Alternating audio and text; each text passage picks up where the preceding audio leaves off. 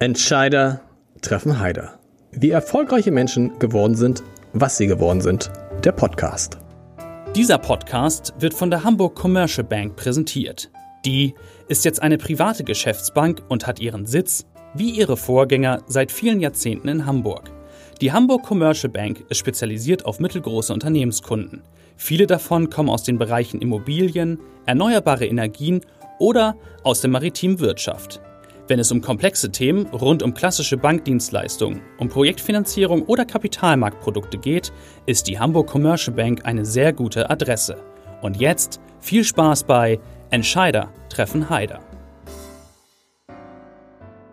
Herzlich willkommen. Mein Name ist Lars Heider und es könnte sein, dass ich in diesem Podcast heute vielleicht mehr über mich lerne, als mir, als mir lieb ist, weil es ist eine Frau zu Gast, die ich seit Beginn seit es diesen Podcast gibt, auf meiner Liste hatte und irgendwie nie angerufen habe oder irgendwie, irgendwie dachte ich mir, oh, die hat bestimmt auch keine Zeit und die hat so viel zu tun. Und nun hat es sich ergeben, dass sie da ist. Katja Kraus. Ich freue mich Liebe sehr. Katja, Hallo. herzlich Für, man muss Katja Kraus eigentlich nicht vorstellen. Man könnte sagen, ehemaliger HSV-Vorstand. Man könnte sagen, aktuell geschäftsführende Gesellschafterin von Jung von Matt. Buchautorin, sehr gefragte Rednerin. Neulich hatte ich eine Gruppe von äh, Frauen hier, die sagten, oh, heute Morgen hatten wir so einen tollen Vortrag von Katja Kraus. Du machst auch viel sowas, ne? Ja, das mache ich auch wirklich sehr, sehr gern. Was genau ist das? Ich hatte an dem Vormittag ja. natürlich ähm, einen hohen Maßstab, weil ich habe im Programm gesehen, dass die Frauen hinterher zu dir kommen. Da habe ich gedacht, heute muss ich wirklich mal einen Zahn zulegen. Und ähm, deshalb war es, es war wirklich ein schöner Vormittag. Ja, ich mache das auch wirklich gern. Ich denke unglaublich gerne auf Themen rum, ähm, formuliere Vorträge und ich mag es ganz gern dann in Resonanz mit Menschen zu gehen und, und ähm, Themen dabei auch zu verproben, Gedanken zu verproben. Und ich habe das eben gesagt, dass ich vielleicht mehr über mich erfahre. Äh, hoffentlich nicht, hoffentlich nicht. Aber du hast eben gerade gesagt, als Vorbereiter auf diesen Podcast hast du dir mehrere Podcasts angehört und du tust das in doppelter Geschwindigkeit.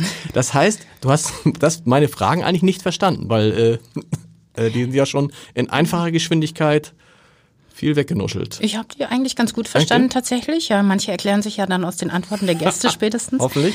Aber äh, nee, ich habe tatsächlich einiges angehört und ich höre, ich weiß, das ist ein bisschen nerdig, aber ich höre tatsächlich gerne und viele Podcasts oder Hörbücher und so und ähm, höre die dann, weil ich gerne so viel höre, ähm, in doppelter Geschwindigkeit tatsächlich. Und mir kommen die Menschen alle so unglaublich schlagfertig vor, deshalb hatte ich auch ein bisschen Sorge, heute hierher zu kommen. Aber äh, du könntest dir diesen Podcast ja auch in doppelter Geschwindigkeit anhören. Ja, ich versuche das, aber die allermeisten Menschen machen das für gewöhnlich nicht, fürchte ich. wen, was, wen hast du dir wen, wen hast du angehört und wo hast du gesagt, oh, das ist jemand, den hätte ich jetzt ganz anders eingeschätzt oder habe ich was über jemanden gelernt, was ich gar nicht gedacht hätte? Eigentlich fast jedes einzelne Mal, weil in diesen Gesprächen, deshalb liebe ich so sehr lange Formate, ja. ähm, entfaltet sich ja eine Persönlichkeit und so ein Leben nochmal ganz anders. Und ich mag das total gerne. Ich glaube, das ist mein allergrößtes Interesse, wirklich Menschen zu verstehen und ihre Motivation, warum sie Dinge tun. Und ich mag das gerne beinahe bei jedem erfahre ich dann nochmal Neues. Und ich habe immer, immer Lust daran, die Pfade, die so eingeschlagen sind, eigentlich gern weiterzugehen. Es ist ganz, ich finde auch, es ist ganz interessant, dass Leute hier sitzen und die ersten zehn Minuten sind oft mühsam, will ich nicht sagen, weil man immer in diesem Modus ist, oh, da ist der Journalist und der hakt jetzt so diese Fragen ab. Und ich habe mir ja für mich vorgenommen, so eine, so eine Fragenrunde nicht mehr zu machen. Ich hatte das neulich mit Howard Carpendale, der hinterher kommt. Howard Carpendale war schon. Muss immer gucken, wann man es aufnimmt, wann man es ausstrahlt. Also wenn, nee, Howard Carpendale kommt noch. So rum ist es richtig. Ähm, und der sagt hinterher, äh, die haben ja gar keine Fragen gestellt. So, in, aber in diesem Gespräch merkt man dann, dass sich da viel entwickelt. Naja, es entwickelt sich ja auch deshalb, weil du die Art hast, deshalb weiß ich jetzt auch so viel über dich, ähm, ziemlich viel von dir zu erzählen. Und das stellt natürlich eine bestimmte Atmosphäre ein und macht es unheimlich einladend, auch offen zu sein. Ist das eigentlich, das ist die Frage, ist das eigentlich gut? Meine Frau sagt immer, erzähl nicht so viel von dir. Allerdings hört sie die Podcasts auch nicht. Insofern muss ich keine Sorge haben. Äh, ich weiß nicht, Hört sie es wirklich nicht? nicht? Sie behauptet nein. Ah. Hoffentlich hört sich jetzt nicht ausgerechnet Und kränkt dich das? Nö, ist okay. Das ist irgendwie so. Muss man jetzt nicht, irgendwie sind ja viele Podcasts und muss sie ja nicht alle hören. Also du kannst dann immer auch Sachen erzählen, die sie nicht wissen soll. Genau, ich kann Sachen erzählen, die sie nicht wissen soll. Ähm, wir, wir, haben gerade, mit wem hast du, was hast du, was hast du so gehört und wo hast du gesagt, boah, so einzelne hab, Person, kann man das sagen? Darf man du, das sagen? Ich habe zum Beispiel ähm, Luisa Neubauer zugehört und ich war einmal mehr total beeindruckt davon, wie, mit welcher Präzision und welcher inhaltlichen Tiefe sie äh, formuliert und sie, sie ihr Thema vorträgt und mit welcher Leidenschaft sie das vertritt, eloquent und dazu auch noch humorvoll. Also ich habe, als ich das hörte, gedacht, ich komme heute auf gar keinen Fall. Dieser Sendeplatz muss jetzt erstmal eine Weile leer bleiben. Aber um, umgekehrt ging es mir genauso, dass ich bei Luisa Neubauer wirklich so sagte, boah, jetzt musst du wirklich aufpassen und musst wirklich auch auf dem Punkt sein, weil die ja auch, äh, also die sitzt dann hier und du denkst so, ja, Mädchen, Mädchen, junge Frau mit 23 und dann ist die halt so, erstens so schlagfertig und kennt sich zweitens so gut mit den Sachen aus und formuliert dann Thesen, die man von vielen Politikern einfach in dieser Präzision noch nicht gehört hat. Heute kannst du ganz entspannt sein. ähm, ja, womit fangen wir an? Wollen wir mit dem HSV? Nee, HSV ist, das machen wir ganz am Ende. Dann bleiben alle, die sich für HSV interessieren, dran. Ich dachte, vom HSV erzählst du eigentlich eher. Vom HSV, ja. Ich, hab, ich hab, mache mir übrigens keine Sorgen um den HSV. Weißt du warum nicht? Mhm weil es Bielefeld ja gar nicht gibt. Das heißt, der HSV und weil ich Dieter Hecking erlebt habe und Dieter Hecking fand ich ist der erste Trainer seit langem, dem man zutraut, das ganz ruhig über die Saison zu bringen. Und ich glaube, es bricht auch beim HSV jetzt keine Panik aus. Normalerweise, wenn der früher der HSV drei, vier Spiele verloren hätte, dann wäre schon die große Trainerdiskussion äh, gewesen. Das ist jetzt nicht mehr so. Ich finde, da kennt jetzt so eine sehr angenehme was ist das Gegenteil von Hektik? Ruhe ist Gelassenheit. Gela genau.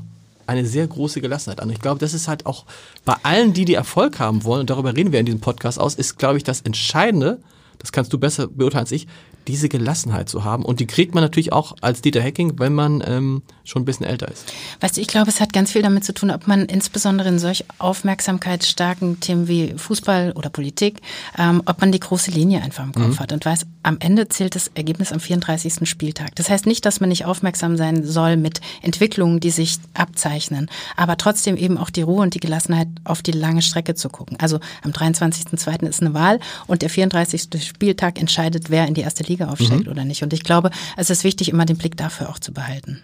Warum haben das so viele nicht?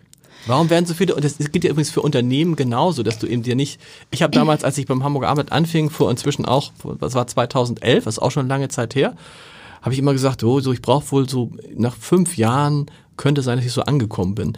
Gefühlt ist es irgendwie erst nach sieben oder acht Jahren gewesen. Und das zahlt sich dann aber auch aus, wenn man so lange an einem, man muss halt echt, das ist halt ein Marathonlauf, alles was man im Leben macht beruflich. Ja, das ist interessant, dass du das sagst, dass es so lange gedauert hat. Ich habe ja das Gefühl, ähm, die, die Zeiträume werden immer kürzer mhm. eher. Auch wie lange man als Führungspersönlichkeit in welcher Funktion sein kann, wie lange man imstande ist, der Organisation etwas zu geben oder auch, oder auch selbst äh, darin eine Erfüllung zu finden. Ich hatte das Gefühl, das verändert sich.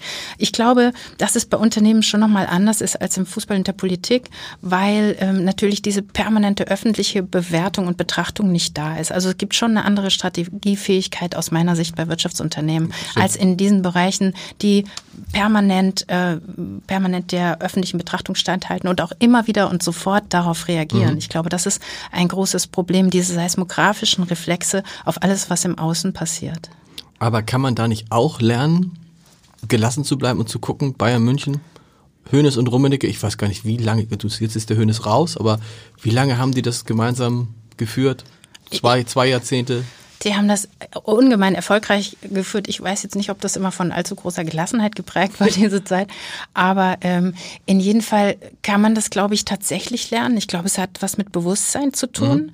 ähm, dass man nicht dieses Tempo immer mitgehen muss und auch nicht auf jede Frage zu jeder Zeit eine Antwort genau. geben muss, ähm, sondern ein eigenes Tempo findet. Und ich finde, es ist noch mal möglicher in einer Zeit, in der sich ja auch die mediale Landschaft total fragmentiert hat. Also es gibt nicht mehr dieses eine zentrale Leitmedium, denen dann auch alle folgen, die so imstande sind, äh, Meinung auf eine Weise zu bilden, der man sich dann nicht mehr widersetzen kann. Deshalb glaube ich schon sehr wohl, das war aber übrigens auch einer meiner zentralen Fehler in der Zeit beim HSV, dass man sich viel zu schnell immer treiben lässt von dem Tempo, das von mhm. außen gebracht wird. natürlich habt ihr ein anderes Interesse als, als äh, ich in verantwortlicher Position eines, eines Fußballvereins oder, oder Politiker oder diejenigen, die, die jetzt da in verantwortlicher Position sind.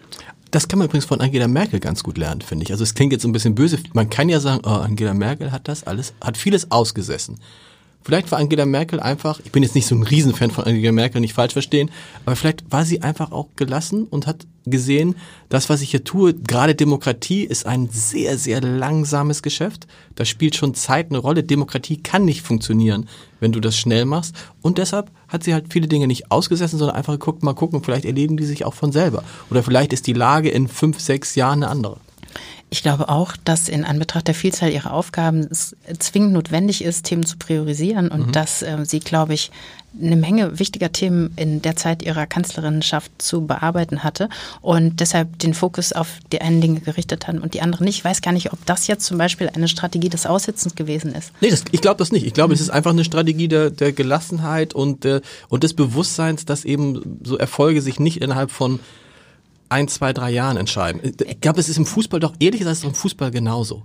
In jedem Fall hat sie eine gewisse ja? Souveränität genau. dazu, genau. nicht darin, nicht jedes Thema zu ihrem zu machen und dann auch aushalten zu können, was im Außen passiert. Das ist ja auch ganz oft das Problem, dass die Menschen dann nicht aushalten können, ähm, wenn ihnen Zauderhaftigkeit oder ähnliches unterstellt wird. Ja, aber das ist das Gleiche. Wenn du schnell reagierst. Der Schaden ist dann oft größer. Ja, aber wenn, genau, genau. Und wenn du schnell reagierst, dann sagen die, oh, jetzt hat er aber übereilig reagiert. Kannst du ja auch haben. Wenn du nicht reagierst, letztendlich ist meine Erfahrung so jetzt aus, aus, aus, aus dieser Zeit beim Abend, am Ende, äh, egal wie du es machst, es kann dir immer einer als Fehler auslegen. Oder? Also nehmen wir ein einfaches Beispiel. Das, das Alte, was in Unternehmen immer viel gefördert wird, man muss die Mitarbeiter mitnehmen. Ne? Also haben wir hier eine neue Idee und dann wird ein Workshop gemacht und dann versucht man sagt so, was sind denn eure Ideen? Was kommt sofort als Kritik? Ja, Moment, also habt ihr denn keine Vorstellung? Sind wir jetzt hier führungslos irgendwie? Also, ne, so. Legst du es aber vor und sagst, ich stelle mir das so und so und so vor, sagen die Beteiligten, das ist wieder typisch, die Mitarbeiter werden nicht mitgenommen. Das meine ich. Also es ist dann, ehrlich ich merke schon, du hast es nicht leicht. Nein, ich meine, aber das gilt glaube ich für viele. da muss, nein, ich finde, seit ich das, seitdem, seit mir das aber bewusst ist, weiß ich irgendwie, dass du es egal, wie du es machst, ähm, du musst halt dann auch mal lässig bleiben und cool bleiben und nicht immer auf diese Reaktion von außen reagieren. Na, ich glaube, das ist ein grundsätzliches Problem. Also deshalb gibt es immer weniger Menschen, die in Verantwortung gehen wollen, mhm. weil alle Entscheidungen permanent hin und her gewogen werden, öffentlich kommentiert, seziert und ähm, irgendwann, wenn wir nicht imstande sind, wirklich differenzierter damit umzugehen und auch eine Gesamtbilanz anzugucken und nicht immer isoliert jede einzelne Entscheidung genau. zu betrachten, dann werden wir perspektivisch keine Leute mehr haben, die das machen wollen. So ist es. Obwohl ich bei mir bei Politikern mich immer frage, warum die sich eigentlich so treiben lassen.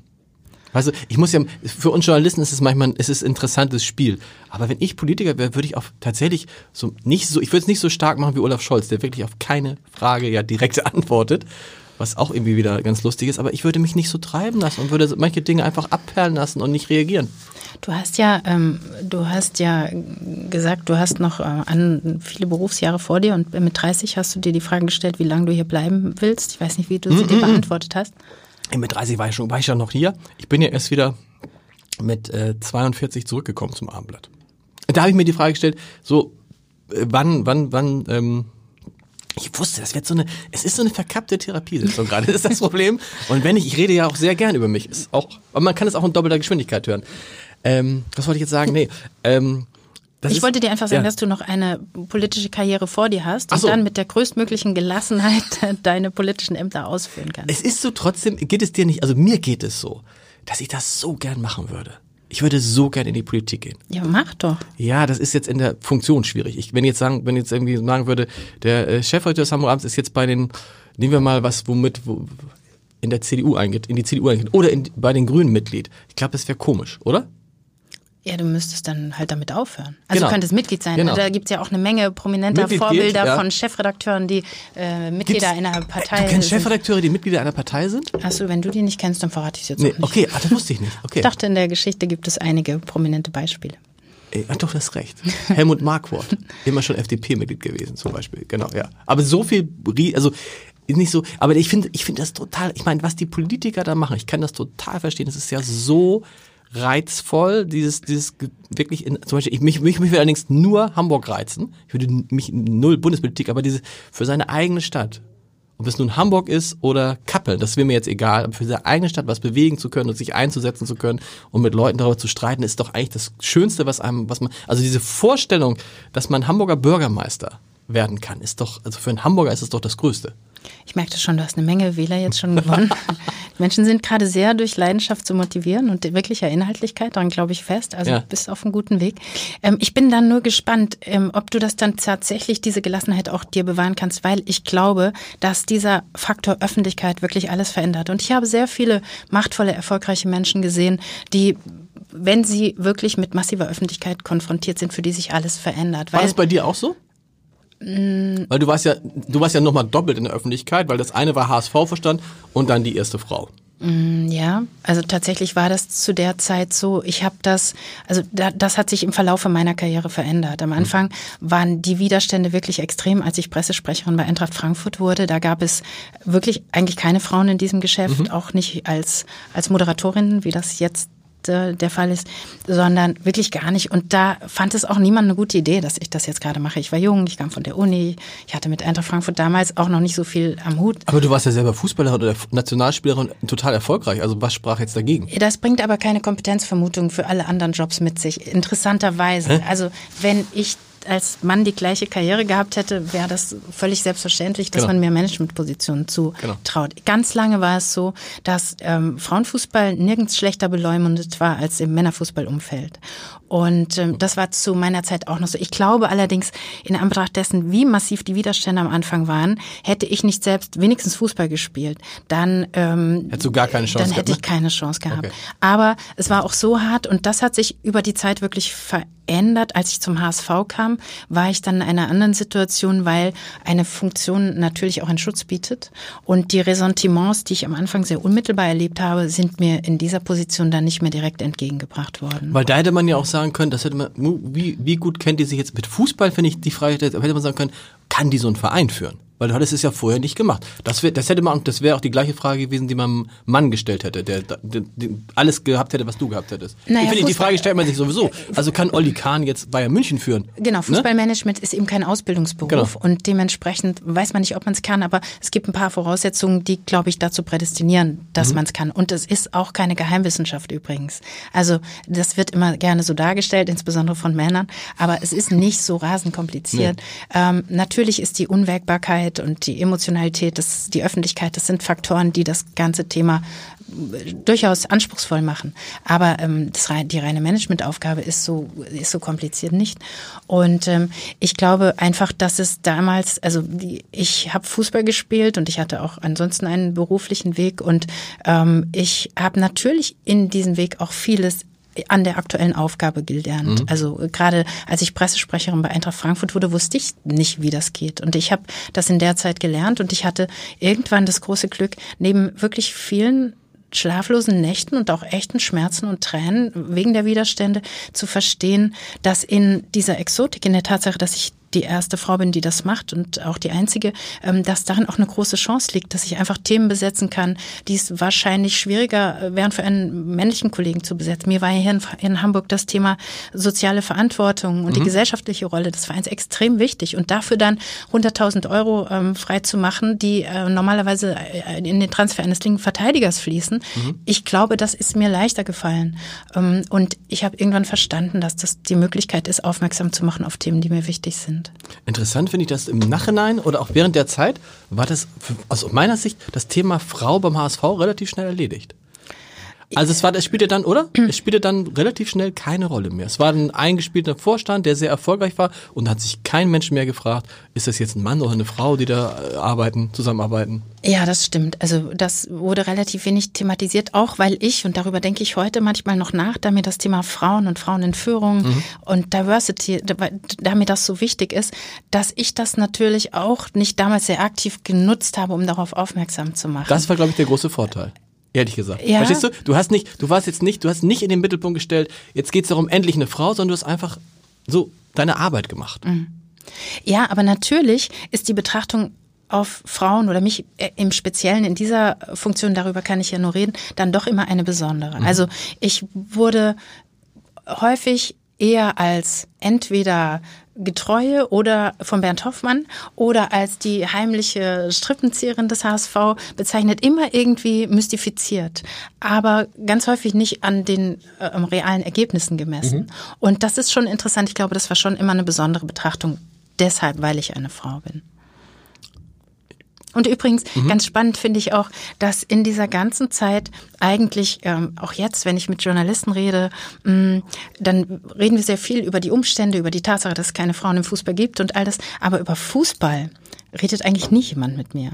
Also warum, äh, ob jetzt Ballbesitz, äh, Fußball gerade die, ähm, die Lösung aller, aller Dinge ist oder warum Red Bull Leipzig irgendwie viel oder wenig Gegentore bekommt, da, das fragt mich nie jemand. Okay. Das ist interessant. Es geht immer nur darum, die Umstände zu beschreiben. Aber, Aber fragt das jemand Bernd Hoffmann? Nein. Also ich würde jetzt als Journalist würde ich jetzt sagen, okay, wenn ich mit, also ich hatte neulich Frank Wettstein hier im, im, im, im, im Podcast, ich wäre nie auf die Idee gekommen, Finanzvorstand des HSV. Das erzähle ich jetzt nicht dir, sondern die Leuten, die draußen sind. Ähm, ich wäre nie auf die Idee gekommen zu fragen, sagen Sie mal jetzt mal ehrlich, äh, ist Lukas Hinterseher jetzt der richtige Stürmer für den HSV? Niemals. Auch bei Bernd Hoffmann nicht. Wenn Dieter Hecking in diesem Podcast wäre, würde ich ihn niemals zur geschäftlichen Situation des HSV oder zu Klaus-Michael Kühne fragen, sondern nur mit Dieter Hacking wäre es schwierig, weil ich habe keine Ahnung vom Fußball. Aber ist das nicht ganz normal in der Funktion? Dass man das mit dir nicht über, über Ballbesitz spricht, weil man denkt, naja, das ist aber eine Liga, äh, Liga zu wenig für den Vorstand. In der Funktion hätte ich auch überhaupt nicht mit dir darüber gesprochen. Genau. Also weil ich finde, das ist nicht richtig. Also es gibt klare Ressortverantwortlichkeiten und so haben wir das auch immer gehalten, das war gut. Ähm, nur ich rede davon, wie es jetzt ist zum Beispiel, wenn ich über das Fußballgeschäft rede. Ich reflektiere ja darüber durchaus manchmal mhm. auch mit Journalisten und dann, oder ich war kürzlich mal in einer Fernsehsendung, da, da war ich dann so für den Marketingaspekt mhm. verantwortlich, während zwei, zwei Männer neben mir, das äh, war ein Länderspiel vorher, das Länderspiel analysierten werden. Und das finde ich schon interessant, denn ähm, diese Kompetenzvermutung, die gibt es bei Frauen offenkundig nicht, denn sonst wäre es auch nicht immer noch so abwägig, dass eine Frau äh, Sportvorstand eines oder Scouting-Chefin eines Bundesliga-Clubs mhm. sein könnte. Ich weiß gar nicht, ob es eine Kompetenz, also ganz ehrlich, kann nicht über Fußball, ehrlich gesagt, Entschuldigung, jeder Depp sprechen. Das ist nicht, verstehst du, dass es nicht darum geht, dass man dir die Kompetenz ableitet, sondern sagt, oh nein, das ist für die wirklich, was ich meine, mit Fußball kann ich irgendwie, ich sehe jetzt keinen Namen von äh, Spielern, mit jedem sprechen, aber wenn ich Katja Kraus da habe, dann äh, nehme ich ihre kostbare Zeit nicht, um jetzt darüber zu sprechen, ob der links außen irgendwie zweimal, ich weiß keine Ahnung, zweimal zu hoch geflankt hat oder so. Okay, das ist das beste Argument, äh, nicht mit mir über Fußball so, zu sprechen, so wäre es, bislang gehört habe. Nein, so, also so wäre es jetzt, so wäre es jetzt bei mir. Wir wollen auch Reden nicht, wir über was anderes. Wir rollen noch nicht zu viel über Fußball. Wir wollen nicht, ich fand interessant, du hast vorhin gesagt, die Frage, wie lange bleibt man so als Entscheider in einem Unternehmen? Und die, da hast du interessant gesagt, man muss ja gucken, wie lange kann man dem Unternehmen was geben. So habe ich neulich gehabt hier mit dem mit dem Chef vom ähm, UKE Universitätsklinikum Eppendorf, Herrn Professor Göke, der sagte, man muss halt gucken, wann ist die Welle so, dass man abspringt dass die Welle nicht wieder runtergeht und man am Strand angespült wird. Fand ich ein ganz gutes Bild. So. Und da hat sich für mich immer, war für mich immer tatsächlich ein Vorbild Kai Diekmann, der frühere Chefredakteur der Bildzeitung, über den ja viele, viele, viele auch anders denken, aber ich fand es immer toll, wie der sich in seinen 17 Jahren oder 18 Jahren als Bildchef immer wieder neu erfunden hat. Und das ist ja auch so ein, so ein finde ich, so ein Erfolgsgeheimnis, wenn du irgendwo reinkommst und bist nach fünf Jahren als, als Chef oder als Entscheider genauso wie da, dann hast du wahrscheinlich ein Problem. Wenn du dich aber in der Zeit immer wieder neu erfindest, kannst du so einen Job wahrscheinlich auch 10, 15, 20 Jahre machen. Ja, weißt du, äh, ich glaube, das ist sowieso ein, eine wichtige Führungskompetenz dieser Zeit, Flexibilität. Mhm. Also auf sich permanent verändernde Rahmenbedingungen imstande sein zu reagieren und sowohl im Innen als auch im Außen. Mhm. Und ich glaube, dazu gehört erstmal eine ganz hohe Reflexionsfähigkeit, und ähm, das Bewusstsein, was wird von mir in meiner Rolle verlangt. Und dann hat man die Möglichkeit, sich tatsächlich auch zu verändern. Das ist das eine. Ich glaube aber, es gehört auch ganz viel Disziplin dazu übrigens. Denn ähm, wenn man irgendetwas anfängt, tut man sehr viele Dinge, die man dann über die Zeit nicht mehr tut. Mhm. Und sie aber immer wieder zu tun. Die Bereitschaft zu haben, immer wieder neu hinzusehen und auch die Bereitschaft zu haben, immer weiter zu lernen, ähm, das ist, glaube ich, etwas, was sehr anstrengend ist und viel Disziplin verlangt. Aber anstrengend ist es ja sowieso. Ne? Das ist ja das, das ist ja. Ich hatte neulich Diskussion mit einem Kollegen, der sagte, ähm, Lars, du kannst nicht von uns verlangen, dass wir hier jeden Tag 100 Prozent geben. Das geht nicht. Oder so. Und habe ich gedacht, doch weil Arbeit ist eben halt auch immer per se anstrengend, oder? Es ist nicht so, dass es hier irgendwie, also viele denken ja, äh, was weiß ich, manche, manche denken, das ist halt nicht, es ist halt wie beim Fußball. Das kannst ja auch nicht sagen, jetzt beim Fußball kannst du nicht sagen, pass mal auf, heute mach mal 80 Prozent reicht, sondern da gibt's ja das, wir müssen 100, wir müssen heute 120 Prozent geben und so. Und so ist es doch auch in allen anderen Jobs, oder? Ich hatte mal einen Aufsichtsratsvorsitzenden beim HSV, den ich sehr schätze, der an wirklich, wirklich mühsamen Tagen immer zu mir gesagt hat, Ja, Katja, wissen Sie. Ähm, Katja, diese, wissen Sie das Hamburger Du? Ja, ich liebe das. Ja. Ich auch. Ich ja. mag es total gern. Und der sagte, ähm, wissen Sie, Katja, für diese Tage beziehen Sie Ihr Gehalt. Und ich fand das schön. Also ja. ich konnte damit tatsächlich was anfangen, weil wirklich, also für mich das große Glück war in meinem ganzen Leben, auch heute und auch in dieser HSV-Zeit, dass ich in so einen so großen Anteil der Zeit die Dinge tun konnte, die ich sowieso am allerliebsten ja. tue. Und aber dann gab es eben auch ein paar, die wirklich anstrengenden und die gab es äh, zuhauf, ähm, für die für die man dann das Geld bekommt. Und das ähm, das fand ich irgendwie sehr plausibel. Ich glaube aber, was du beschreibst, ist etwas. Da kommen wir wieder zu dem Punkt Flexibilität als Anforderung. Wir gucken ja auf eine Entwicklung bei bei jungen Menschen, ähm, die gar nicht mehr so denken über Arbeit, wie wir das tun. Übrigens glücklicherweise, aber für die sich Erwerbstätigkeit in ihrer Lebenspriorisierung total verändert und die deshalb auch eine ganz andere Ansprache brauchen. Ich glaube, das reicht nicht mehr zu sagen, und wenn du hierher kommst, musst du jeden Tag 100 Prozent geben. Das, das funktioniert nicht mehr. Also das ist auch eine Anforderung, ähm, dich immer wieder zu hinterfragen, wie spreche ich eigentlich diese Menschen bestmöglich an? Das ist schon klar. Also trotzdem kannst du auch nicht ernsthaft sagen, das war übrigens jetzt kein junger Kollege, der das gesagt hat, kannst auch nicht sagen, du, es reichen mir auch drei, vier Tage 50 Prozent. Ich will sagen, mein Motto ist, also Leute, es ist total anstrengend hier, aber weil es, es ist anstrengend, aber es macht dafür Riesenspaß. Guck mal, du hast Und es ist auch total sinnvoll. Also diese Kombination, Anstrengung, Spaß, Sinn. Du bist aber natürlich auch total privilegiert. Habe ich heute Morgen als ich duschte, tatsächlich mhm. gedacht, äh, nachdem ich die Podcasts angehört hatte, dachte ich, was für ein großes Glück du hast. Du kannst hier Total. sitzen und mit so vielen Menschen sprechen, auch über Zeit und alles fragen, was du gerne wissen möchtest. Du triffst tolle Leute, du, du lernst daraus, du kannst dich wieder, bereicherst dich. Ähm, das ist großartig. Das stimmt. Aber es gilt ja für viele andere Kollegen auch, die in diesem Job sind. Dieser Job ist ja total interessant. Ich finde aber trotzdem, wir haben das ein bisschen aus dem Auge verloren mit, dem, mit den Politikern, trotzdem finde ich dieses, ich weiß gar nicht warum, warum finde ich eigentlich dieses, warum finden viele Journalisten eigentlich dieses Politikersein auch so interessant? Ich kenne so viele auch hervorragende, sehr einflussreiche äh, Journalisten, die so gern Politiker sein wollen. Weil am Ende, weil die sind ja dann, hat es mit der Macht zu tun?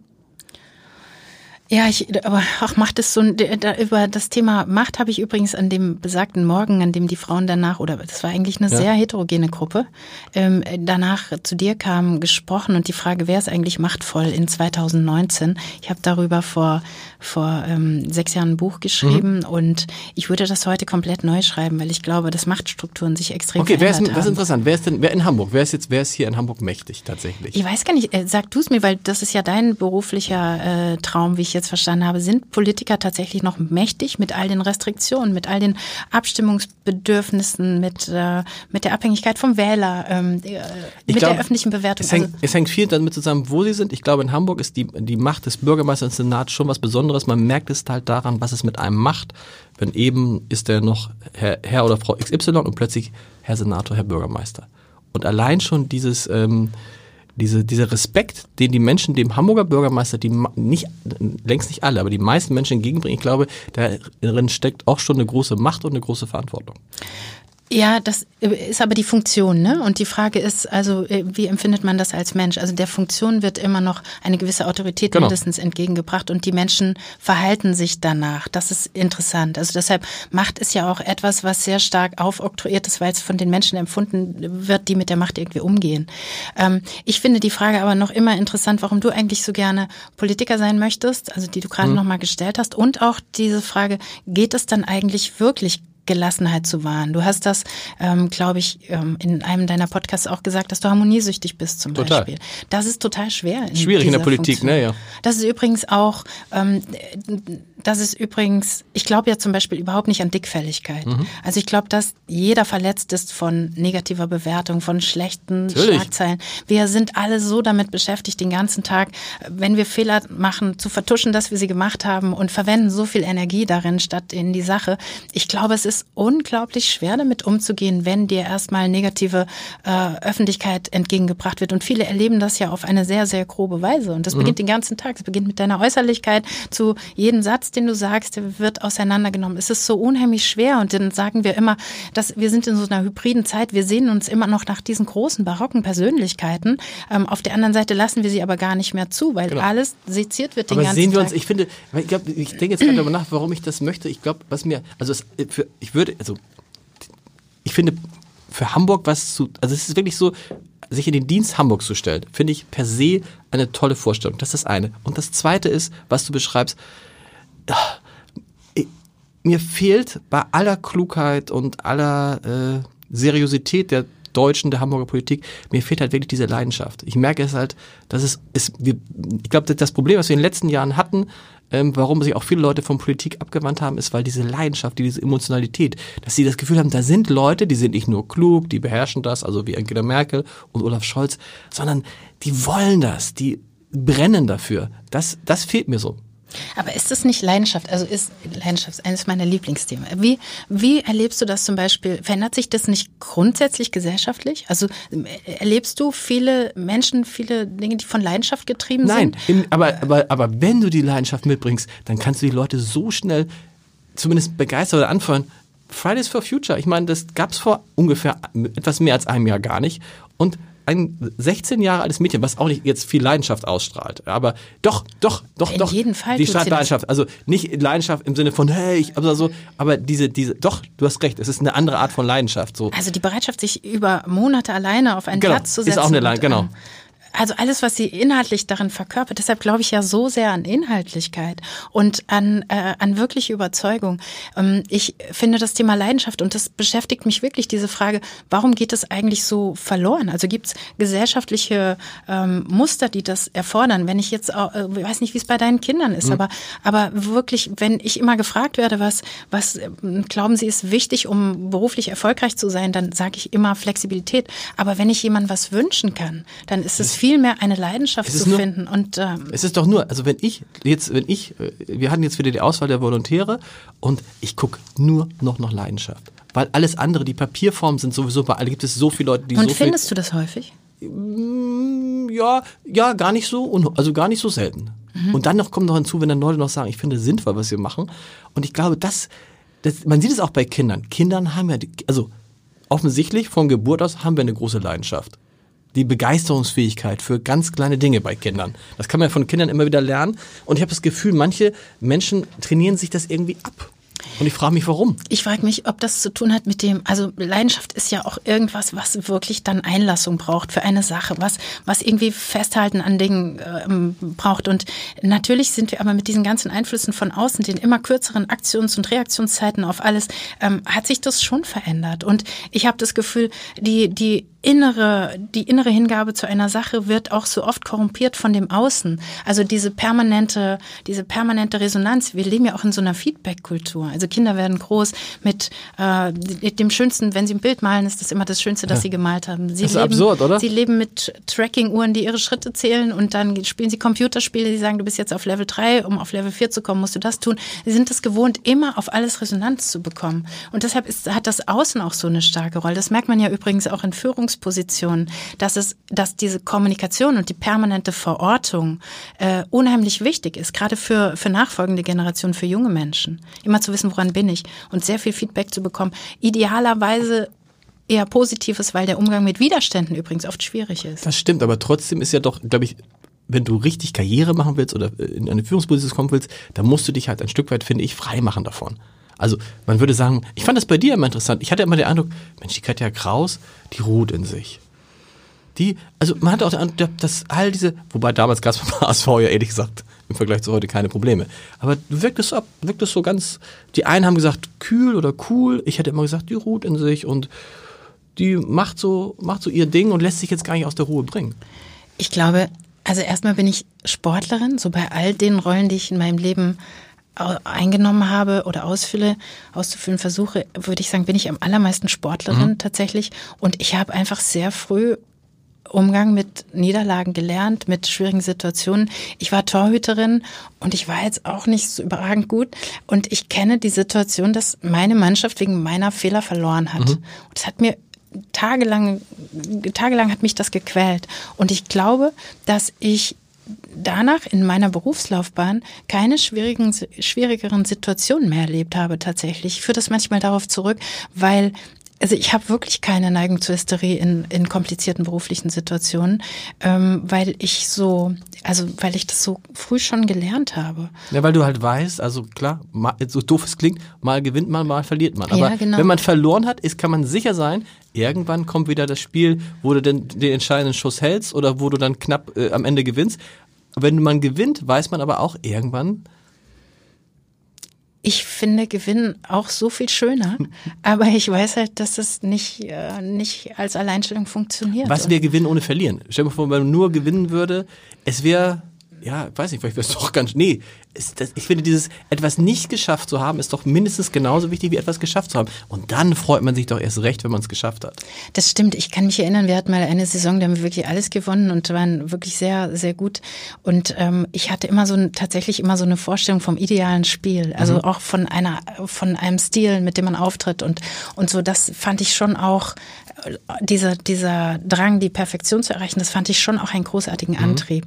Aber natürlich ist es, ähm, es gibt nichts, nichts Schöneres, als nach einem wirklich hart errungenen Sieg oder auch wirklich nach einer, nach einer enttäuschenden Niederlage mit einer Mannschaft zusammen so im Bus zu sitzen, dieses Gemeinschaftsgefühl zu, zu empfinden und ähm, auch übrigens da wieder rauszugehen, wenn es diese negative Erfahrung genau. mal gab. Ja ganz schön fehlt mir manchmal, denke ich jetzt gerade, wenn äh, der Sport ist da finde ich auch. Ich finde der Sport ist so speziell, weil da ich habe ja noch auf ganz anderem Niveau früher Basketball gespielt, aber selbst da als als als Jugendlicher oder als als junger äh, Mann wie, wie aufgeregt man vor jedem Spiel war und wie das, was ein, dass man schlaflose Nächte tatsächlich davor hatte und so. Und dieses Gefühl, wenn es dann vorbei war, egal wie es vorbei war, es war halt einfach ein, ein großartiges Gefühl, aber man musste, egal wie es heute lief, nächste Woche ist das nächste Spiel. Das ist auch ganz, ich glaube, im Fußball ist es dann auch, kann es manchmal brutal sein, insbesondere für die, die nicht spielen. Ja. Wenn du nicht selber mit eingreifst, ist ja was anderes, wenn du da auf dem Feld stehst das ist ja als ne? Torwart übrigens auch häufig so. Also das ist ja eine ziemlich reaktive Position. Absolut. Du kannst nicht das Spiel gestalten. Ähm, häufig, also die Situationen, in die man kommt, die werden von anderen verursacht. Genau. Und häufig, gerade wenn man ein Negativerlebnis im Spiel hat, kann man das nicht gerade rücken. Das kann man als Feldspieler Und wenn, das, wenn, wenn, wenn die 5-0 gewinnen, dann sagen alle, Mensch, irgendwie der Lewandowski hat vier Tore geschossen, aber der Neue hat kein Tor gekriegt. Egal. Verlierst du 1-0, ah, das war ein schwerer Fehler. Aber weißt du, ich habe, ähm, wenn ich darüber nochmal so nachdenke, über die Ruhe oder Coolness oder was auch immer du dazu sagst beim HSV, da glaube ich, hat das auch, also das hat so verschiedene Komponenten. Zum einen habe ich dir vorhin schon gesagt, ich glaube, ich habe mich auch viel zu sehr treiben lassen von dem Tempo von außen. Zugleich ähm, hat das trifft Frauen sehr häufig, hatte ich so einen Souveränitätsanspruch natürlich. Mm, ich wollte das dann auch nicht so zeigen, selbst in den schlimmen Situationen, mhm. Mm, weil ich auch immer das Gefühl habe, ich werde auch darin dann ganz besonders betrachtet und man ist ja auch als Frau sehr schnell hysterisch und das wollte ich in jedem Fall nicht. Und ich habe aber tatsächlich auch also eine Neigung zu guter Vorbereitung und und so habe ich das bei Fußballspielen auch immer gemacht. Also einmal versucht, das Spiel wirklich komplett durchzudenken und mögliche Szenen durchzudenken. Und wenn man sich auf alle möglichen Szenarien vorbereitet, dann ist man, glaube ich, anders prädestiniert, dann auch damit umzugehen. Das heißt nicht, dass nicht Situationen schlimm waren, enttäuschend, anders als erwartet, ähm, aber, aber irgendwie hatte ich immer das Gefühl, so ein Instrumentarium zu haben, damit umzugehen. Mir sind jetzt so viele Sachen gerade eingefallen. Ich muss mal auf, mit Blick auf die Uhr muss ich mal zu einem Thema kommen, was ich eigentlich von Anfang an ansprechen wollte, weil das für mich das verrückteste, die, die verrückteste Nachricht war. Neulich kam, äh, kam ich ins Gespräch mit Katharina Fegebank, die ja Hamburger Bürgermeisterin werden möchte. Und wir sprachen so und dann sagte, sagte sie zu mir, kennen Sie eigentlich Katja Kraus? Ich sage, ja natürlich. Aber Frau Fegebank, wie kommen Sie jetzt da drauf? Ja, wussten Sie eigentlich, dass die mich berät? Und ich, hä? Wie? Und dann habe ich erst mitgekriegt, ja, du machst ja nicht nur alles, was wir aufgezählt haben, du machst auch Politikerberatung. Du berätst auch Politiker, nicht, wenn ich es richtig verstanden habe, nicht mit politischen Themen, sondern was ihre Person anbelangt.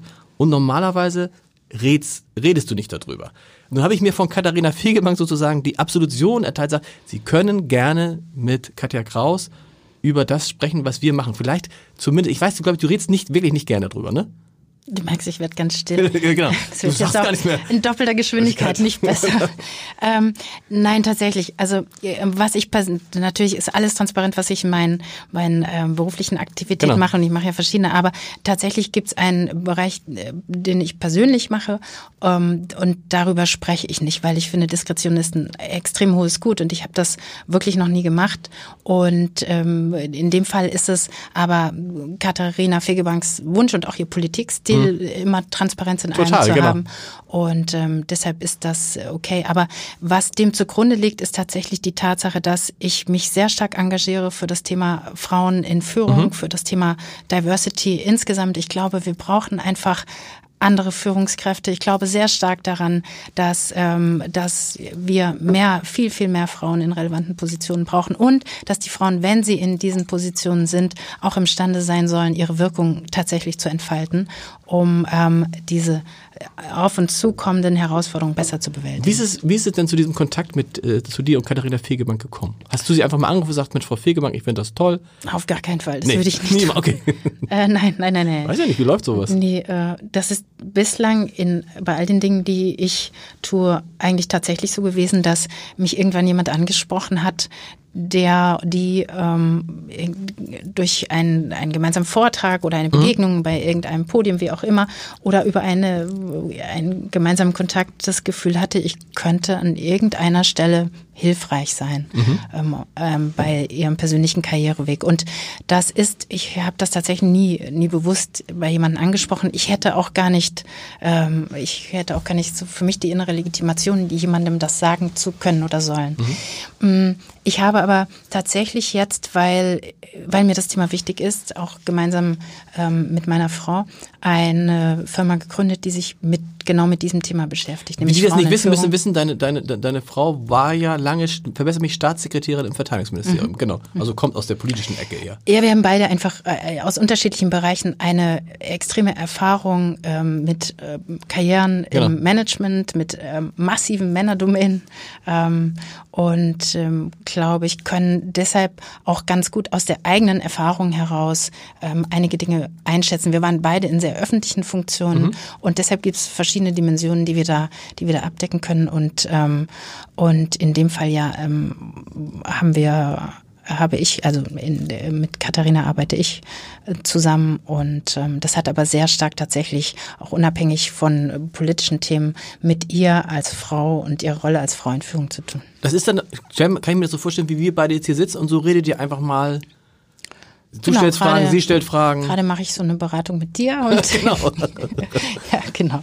Es geht eher tatsächlich um ein Sparring und ähm, ich glaube tatsächlich, dass die, wenn man in diesen Positionen ist und ich habe es in meinem ganzen Berufsleben immer so gemacht, dass ich mir zu unterschiedlichen Fragen mhm. Supervision, Sparringspartner äh, von außen genommen habe, um diese Fragen besser beantworten zu können. Ich glaube, es ist wichtig, immer immer einen Außenblick zu haben und ähm, deshalb es wird alles Führungspositionen werden in der Herausforderung immer komplexer. Also das gilt für Politiker genauso wie, wie Fußballtrainer. Die Anforderungen sind einfach so enorm, das dass es wichtig ist, immer auch mal wieder ähm, immer mal wieder zur Seite zu treten, Blick von außen zu bekommen, mit Ruhe auf die, auf die Situation zu schauen. Wie, wie, wie, wie wichtig war es dann für dich, dass Katharina Fegebank aus diesem Modus, den sie lange hatte, mit dem schönen Satz, wenn die Hamburger eine grüne Bürgermeisterin wählen wollen, dann äh, haben wollen, dann können sie sie ja wählen. Das war so die mal, im ersten Halbjahr 2019 immer so der, das, was sie gesagt hat auf die Frage, warum sie nicht antritt, auf den, also warum sie nicht offiziell antritt, dann in den Modus gegangen ist, jawohl, ich will, ich will als erste Frau, das muss man sich ja mal vorstellen, als erste Frau in der Geschichte Hamburgs will ich mich um, die, um, den, um das Amt des Bürgermeisters, der Bürgermeisterin bewerben. Wie wichtig war das, dass sie das, dass sie tatsächlich diesen Schritt getan hat? Das so offensiv zu sagen? Ich glaube, dass es grundsätzlich extrem wichtig ist, den Leuten das zu sagen, was ist. Hm. Ich glaube, die Menschen haben ein gutes Verständnis dafür, auch wenn man sie auf, auf Widersprüche, auf ungeklärte Fragen, auf die Themen hinweist. Ich glaube, es ist ganz wichtig, ähm, zu sagen, was, was ist und das auch in klaren Worten. Und damit können die Menschen, glaube ich, häufig ganz gut umgehen. Aber war es nicht auch tatsächlich wichtig, ist es nicht auch wichtig, das dann doch einmal zu benennen, also richtig offensiv zu benennen. Wir hätten es auch so weiterlaufen lassen können. Auf jeden und die Fall. Leute hätten trotzdem gewusst, ja klar, sie kann Bürgermeisterin werden. Ich glaube, es ist immer wichtig für das eigene Gefühl, für, für die, die Klarheit in einem selbst. Und mhm. man bekommt das dann, es, genau. da bin ich ganz sicher, auch eine andere Ausschau nach innen, nach außen, überall hin, wenn man für sich ähm, klar geregelt hat, was man eigentlich will. Und ich glaube, ähm, dass man die Dinge leichter erreicht, wenn man sie unbedingt will. Hast du eine Erklärung dafür, dass Katharina Fegebank in Hamburg so beliebt und erfolgreich ist? Woran liegt das? Eine, eine Erklärung, die ich habe, ist, dass sie, obwohl sie lange Politikerin ist, sie wird nicht so eine richtige, also sie, sie hat auch selber Zweifel. Ich glaube, sie, sie, sie sagt auch mal, in, in, sagt auch mal in so, oh, Mensch, wie, was ist denn jetzt, wenn ich dann irgendwie, keine Ahnung, kann ja auch sein, dass sie 26 Prozent holt bei der Wahl und trotzdem die SPD weiter den Bürgermeister stellt, dann hätte sich die, hätten sich die Grünen mehr als verdoppelt und es würde sich trotzdem wie die Niederlage anfühlen. Aber sie lässt auch diese Zweifel und Gefühle irgendwie zu. Nach wie vor. Also, ähm, letzter Satz dazu, weil äh, ich äh, halte es eigentlich weiterhin damit, dass ich über diese Themen nicht reden mag und tu das jetzt wirklich nur sehr sehr ausnahmsweise im, ich glaube grundsätzlich einfach wirklich daran, dass wir in einer Zeit sind, in denen die Menschen das gerne mögen, dass sichtbar ist, was tatsächlich ist. Und dazu gehören auch Zweifel. Es gibt keine zweifelsfreien Menschen. Und wenn, dann finden wir die nicht besonders sympathisch. Nee. Und ich glaube, dass Glaubwürdigkeit und wirklich, wirklich ernst gemeinte Inhalte und ernst gemeinte Positionen, das ist, was am schlagendsten ist. Und, ähm, und auch, sag mal, das ist ja die, immer die Frage, die, die habe ich oft mit Olaf Scholz thematisiert weil er ja sagt, er sagt ja auch in diesem Podcast, als ich ihn fragte, Herr Scholz, Sie müssen doch Emotionen haben, lassen Sie es doch mal raus. Und dann sagt er, nein, er hat das so nicht. Ne? Aber muss man nicht auch mal als Politiker, wenn eine, wenn man, wenn eine Entscheidung da ist, die einem nicht gefällt, dann kann man doch auch mal traurig sein. Also nehmen wir an Olympia bewerben. Oder jetzt Olaf Scholz, ähm, Olaf Scholz wird eben nicht SPD-Vorsitzender.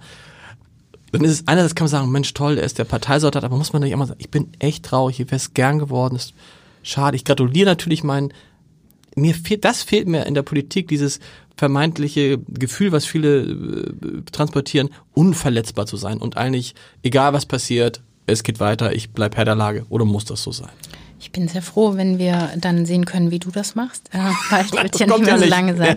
Und wenn du dein ganzes Gefühlsspektrum dann immer so zeigst. Aber ich glaube tatsächlich, ich glaube, dass das sein kann. Ich glaube nicht an diese Sozialpanzer, die sich ganz viele Menschen im Laufe dieser genau. Zeit anlegen, weil sie dann einfach auch unnahbar werden und für die Menschen nicht mehr glaubwürdig sind. Aber es ist immer, es ist wirklich immer eine Gratwanderung, weil natürlich die Verletzlichkeit, die aus Persönlichem entsteht, die daraus entsteht, dass man sich in Situationen zeigt und wie damit umgegangen wird, ähm, ist auch ein großes Problem. Und deshalb glaube ich, wir müssen als Gesellschaft, Sie, ihr als Medienvertreter anders darauf schauen, anders damit umgehen, differenzierter damit umgehen. Und auf der einen Seite, da wollte ich vorhin schon mal hin, wollen alle menschliche Politiker, aber man gesteht ihnen überhaupt keine menschlichen Regungen zu oder nur für den Moment und nutzt es dann im nächsten Aber wer ist wieder. Mann? Ich gestehe denen das zu. Sind es nicht nur, ehrlich gesagt, diese klassischen Berliner Journalisten, die ihnen das nicht zugestehen? Das weiß ich. Ich finde es so, ich finde es so sympathisch. Also ich finde, ich finde zum Beispiel den Daniel Günther in, in, in, in, in äh, Schleswig-Holstein total sympathisch so in, wie ich ihn erlebe, total sympathisch, weil ich das Gefühl habe, der ist genauso wie vor fünf Jahren. Der hat jetzt nicht, der hat sich jetzt nicht verändert. Der ist irgendwie, ist auch ein ganz normaler Typ geblieben. So, das ist doch toll. Und wenn man sich dann mal freut und, und auch mal sagt, also der Günther sagt auch mal, das Klimapaket ist nix. Da müssen wir die CO2-Bepreisung, muss mindestens 40 Euro die Tonne sein. So. Und dann macht er sich offensichtlich keine Gedanken darüber, was heißt das jetzt für meine Karriere oder so. Oder? Wer, wer, ist, wer ist Mann? Also wer, ich glaube, genau wie du sagst, die Menschen finden das völlig normal. Ja, aber die Menschen, also noch immer wird auch sehr viel Meinung natürlich gemacht und transportiert. Und da die Neigung natürlich ist, den Dingen nicht mehr in die Tiefe zu gehen, sondern sich schnell, möglichst schnell eine Meinung zu bilden und dann auch wieder zum nächsten Thema zu gehen, ist diese Meinung dann auch oft so manifest. Also ich habe äh, plädiere immer so sehr für Differenziertheit und mhm. wirklich für ein Bewusstsein dafür, ähm, was eine solche Rolle auch erfordert und welche Maßstäbe wir anlegen. Also wir sind, legen an andere so viel und insbesondere an Menschen in Verantwortungspositionen so andere Maßstäbe an als an uns selbst. Ich glaube nur, wir schaffen das, wir kriegen nicht mehr die Menschen, die, die wie Menschen agieren, die, die nicht dickfällig sind, die, die wirklich ähm, inhaltlich in der Tiefe für eine Sache stehen und kämpfen. Wir kriegen die nicht mehr in diese Position. Wir kriegen sie aber zum Teil doch. Ich will jetzt nicht auf Katharina Fegebank äh, rumreiten, deren Motto ja, das hat sie in diesem Podcast mal gesagt, äh, mein Motto, wer, äh, wer führen will, muss fröhlich sein.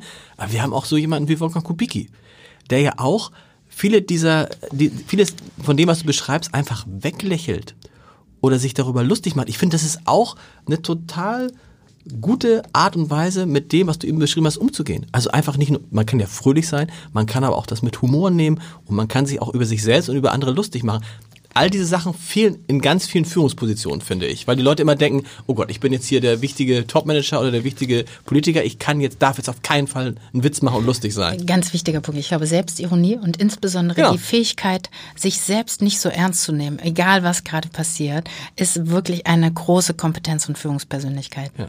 Aber die wenigsten können es. Ja, ja, wenn du jetzt sagen würdest, ich soll zehn Beispiele aufzählen, müsste ich mindestens nachdenken. Aber ich würde dann auf welche kommen. Ich finde, da gibt's, da gibt's, ich weiß gar nicht, wer, das mal, es gibt ein, ein gutes, einen guten, also dieses, wann immer jemand kommt, nehmen wir ein einfaches Beispiel. Ähm, äh, äh, es hat mir mein Chefredakteur erzählt, dass irgendwie eine große Zeitung bei ihm angerufen hat und gesagt, wir haben gehört, Sie verdienen ähm, 800.000 Euro im Jahr sind damit der bestbezahlte Chefredakteur Deutschlands und es ist ja Wahnsinn. Und ihre Mitarbeiter, dann sagt er, das ist ja Quatsch. Wissen Sie, 800.000 Euro, dafür würde ich gar nicht arbeiten. Alles unter 1,2 Millionen kommt für mich nicht in Frage. Was hat er damit gemacht? Er hat das Thema abgeräumt. Die Geschichte über ihn ist nie erschienen. oh Gott, scheiße, hat 1,2 Millionen. Und das ist eigentlich so, so. Aber verstehst du, was ich meine? Das eine ist, wenn du auf jede Sache total ernst reagierst und das so annimmst, wie kommen sie da drauf? Und ich schicke ihnen jetzt meine Rechtsanwälte. Viele Dinge kannst du mit so einer nonchalanten Art hm. wegmachen. Oder? Ja, dann muss man aufhören, immer das äh, zu versuchen, das Bild zu gestalten, genau. ähm, sondern vielmehr einfach sein. Ich glaube sowieso, dass je öffentlicher man ist, desto mehr bildet sich das ab, was ist. Und ähm, ja, das stimmt. Also es kommt sowieso, die Leute denken, am Ende erfahren die Leute dann schon, erleben Leute schon die Menschen so, wie sie sind. Also Olaf Scholz, tatsächlich, wo ich immer dachte, da ist noch mehr, also da ist dieses Emotional, das ist auch da, aber im Kern ist Olaf Scholz so, wie er ist. Er hat auch hier gesagt, ich bin so, wie ich bin. Da könnt ihr jetzt fragen, wie ihr wollt. Ja, ich glaube auch überhaupt nicht an konstruierte Images. Zumindest nicht. Nee, das klar. Haben die keine Haltbarkeit.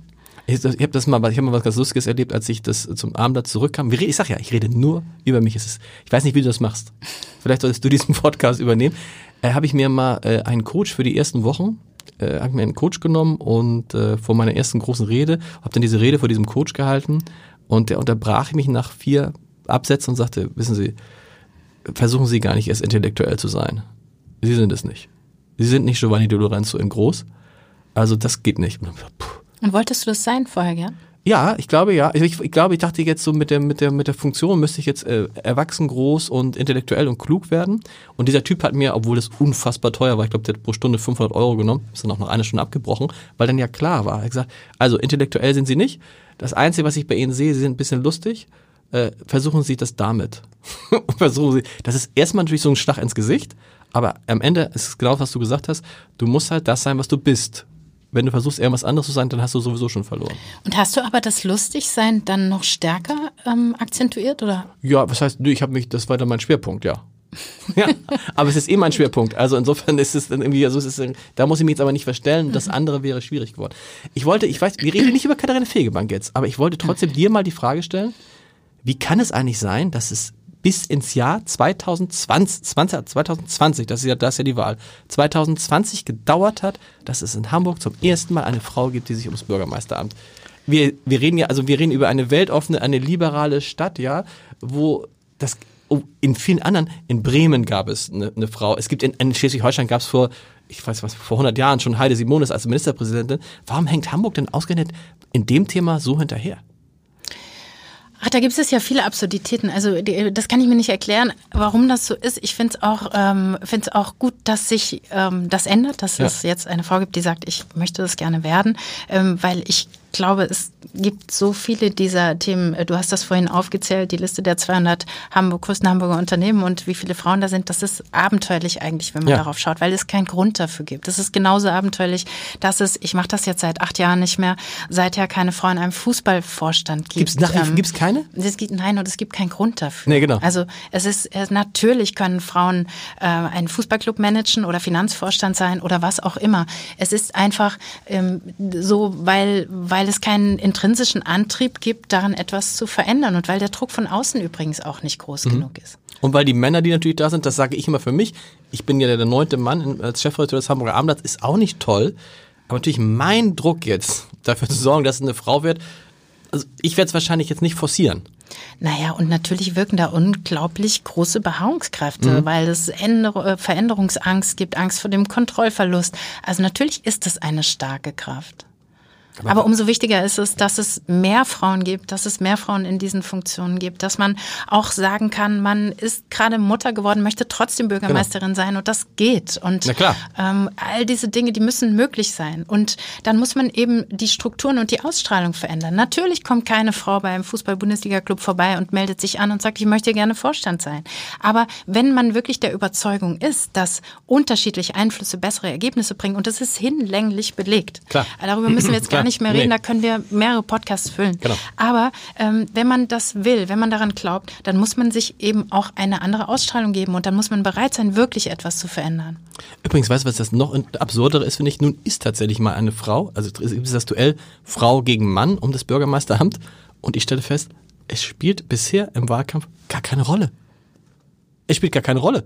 Also es geht um ganz andere Themen. Es geht um die Themen, äh, es geht natürlich vor allem um die Klimakrise, es geht um die Themen Klimakrise und Wirtschaft, es geht um Verkehr, es geht um Wohnen, aber diese Frage Mann oder Frau, auch, auch die Frage, ja, äh, hat, hat, hat, dass sie jetzt zwei Kinder hat und so, nehme ich wahr, bei all den Veranstaltungen bisher war, null, ist null ein Thema. Interessant. Ja, und jetzt reden wir wieder über dich. du machst es, du machst es geschickt, du willst nicht über, wollen wir nicht über die Grünen noch reden? Nee. Nein. Kannst du, äh, du, du, wolltest ja über deine äh, politische Karriere weiterhin gerne auch wir bei den Grünen. Wollen wir noch über Jung von Matt reden? Das ist aber ganz zu, gern. Das ist ganz, ganz gern. Ganz, weil das ist, du bist ja jetzt geschäftsführende Gesellschafterin. Das heißt, das Prinzip von Jung von Matt habe ich so, so halb verstanden. Peter Figge war ja neulich hier Fitness-Figgi. Peter Figge war ja neulich hier. Stimmt, das habe ich auch gehört. Das, hast du das Video mal gesehen? Ja, das habe ich natürlich das gesehen. Ist so aber cool. In Anbetracht des äh, Gesamtwerkes von Peter Figge habe ich gedacht, da hast du aber auch wirklich deren, deren harten Schwerpunkt rausgesucht. Das war ja nur, das war ja nur zur Begrüßung und ich finde, das passt. Aber letztendlich ist das hier, macht das hier Jungformat aus, dieses Verrückte. Ja, das stimmt. Übrigens gehört das auch dazu, als Führungskraft, immer wieder Dinge zu machen, wo die Leute sagen, der ist verrückt oder die ist verrückt? Na, zumindest wenn man sich in einer Kreativagentur Darf befindet, okay. dann würde ich sagen schon. Gut, als Chefarzt Aber vielleicht nicht. Ich, genau, ich würde, also ich zum Beispiel hätte mich ja nicht in diesem Kostüm so gezeigt. Geschäftsführende Gesellschafterin. Ist es so Jungformat, ist sozusagen eine große Werbe, eine große Agenturverbund, kann man sagen. Und da gibt es Jungformat Sports. Mhm. So. Und das ist, wie muss das, ist das eine eigenständige GmbH? Ja, genau. Ja, genau. Eine eigene, äh, Klar, Tochtergesellschaft, eine genau. eigenständige GmbH, die wir äh, inzwischen vor etwas mehr als sechs Jahren ähm, für das Thema Sport gegründet genau. haben. Ja. Wie bist du überhaupt in die, dahin gekommen? Weil das ist, nee, ja. ist gar nicht so ein weiter Weg, ne? Nee. Ja, doch eigentlich schon. Also ich bin ja ähm, keine Werberin, also ich genau. habe ähm, viele Sachen gemacht. Ich habe zu der Zeit, nach der HSV-Zeit habe ich erstmal zwei Bücher geschrieben und ich fand das großartig. Also das war so das Gegenteil von dem, was äh, die Fußballbranche ist. Es war äh, leise, es war introspektiv, es war allein und und ich bin dann auch mit meinem ersten Buch eine Weile auf Lesereise mhm. unterwegs gewesen. Ich habe es geliebt.